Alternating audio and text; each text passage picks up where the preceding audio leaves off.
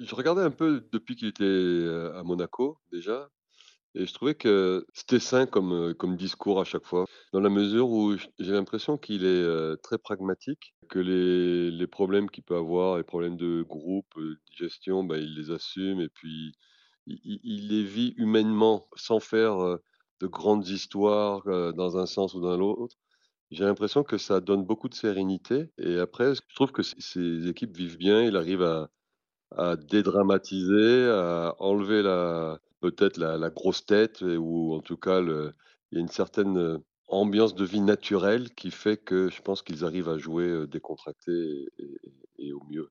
Et ouais, c'est vrai, on a l'impression qu'il y a une vraie alchimie entre la jeune génération, les plus anciens et surtout il est allé au bout de ses convictions, c'est-à-dire que des garçons comme, heu, même Lloris, Griezmann, Varane qui revenait de blessure, Giroud que personne ne voulait voir en équipe de France.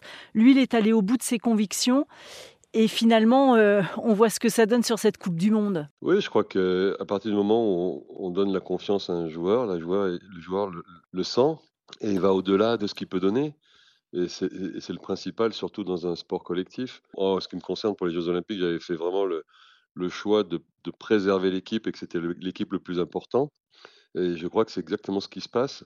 C'est que même si le joueur est décrié et ben, il va avoir un meilleur rendement pour l'équipe parce que justement il est décrié et parce que l'entraîneur le protège ou l'assume et c'est la grande force de cette équipe de France. Là, quand on voit ce qu'il a réussi, heu, en carrière de joueur, puis d'entraîneur, qu'est-ce qui reste à faire quand on est coach comme ça, à la veille d'une finale, où on est tenant du titre, où on affronte la l'Argentine de Messi? Quel discours on doit avoir? Bah, je pense qu'il faut rester terre à terre et justement pas pas se voir champion du monde, mais préparer la finale comme un match, comme tous les autres matchs. Alors, c'est vrai que c'est un match différent, mais il faut ess essayer de rester vraiment dans dans sa ligne directrice, rester naturel et essayer de dé dédramatiser et enlever la pression e extérieure, la pression des médias, la pression des sponsors, la pression de tout ce qu'on veut des familles et rester arriver à à rester dans le que dans le sportif. C'est le dénominateur commun, on a l'impression, de toutes les équipes de France actuellement, avec à la tête un coach qui fait confiance à ses hommes et qui surtout, heu, voilà, essaye de faire du jeu d'abord, du jeu justement, heu, s'amuser, prendre du plaisir. Exactement et heu et je crois que c'est peut-être, aussi une certaine un certain dénominateur commun à tous les sports collectifs français, hein. Parce que si on regarde depuis les jeux olympiques depuis les jeux olympiques quand même, entre le basket, le volley-ball, le le handball, maintenant le foot, plus le rugby qui performe, qui est invaincu, heu, je pense qu'on a une sacrée carte de visite en en tant que coach français et donc je pense qu'on on doit peut-être inconsciemment se nourrir de tout ce qui se passe, heu, de tous les articles qu'on voit, de toutes les interviews. Je pense qu'on on on essaye d'avoir une certaine analyse avec un l'esprit d'équipe, 2 l'envie de jouer, prendre du plaisir à jouer et laisser une certaine liberté et responsabilité aux joueurs.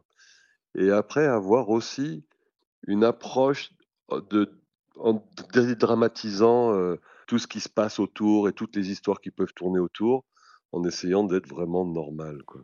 Et je pense que c'est sacré impressionnant, heu, de voir la carrière de bien sûr de Didier Deschamps et de ce qu'il fait de joueur à entraîneur et c'est magnifique, hein. C'est magnifique à voir de très loin aussi. Est-ce qu'entre vous, entre coachs, vous échangez aussi des différentes équipes nationales? Moi, j'ai eu la chance de de côtoyer, hem, Onesta, Vin Vincent Collet, heu, j'ai eu la chance de de rencontrer, heu, Galtier. J'ai eu la chance d'avoir un un repas avec, Guy Stéphens, l'adjoint de Didier Deschamps. C'est vrai qu'on a il y a quelques petites quelques petits échanges qui se font et c'est un vrai atout parce que c'est un partage d'expérience qui est très très enrichissant, très, très enrichissant. Ce partage d'expérience justement, c'est ce qui fait aujourd'hui la force des équipes de France? Bah, je crois qu'on se nourrit un peu de ces échanges, oui. Je crois qu'on se nourrit de des aventures des autres coachs, des autres équipes nationales. On essaye de voir, qu'est-ce qui marche, qu'est-ce qui marche pas.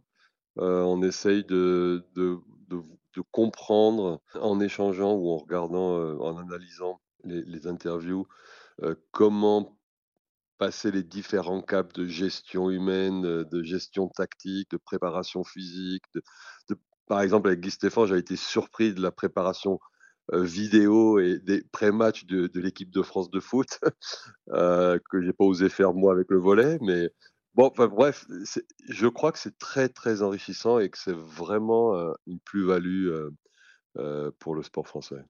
Qu'est-ce que vous avez à dire, justement à Didier Deschamps, avant cette finale France-Argentine?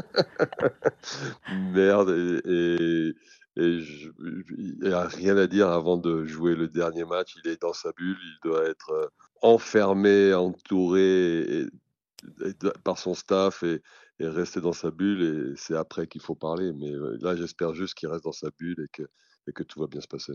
Vous pensez qu'ils peuvent aller chercher cette 3e étoile? Bah, d'abord, c'est un sacré match, une sacrée finale? Parce que c'est quand même une très, très belle finale, Argentine-France et oui, pourquoi pas? Si on reste, si l'équipe reste, un peu, underdog comme on dit et et qu'ils vont tout lâcher, pourquoi pas, hein?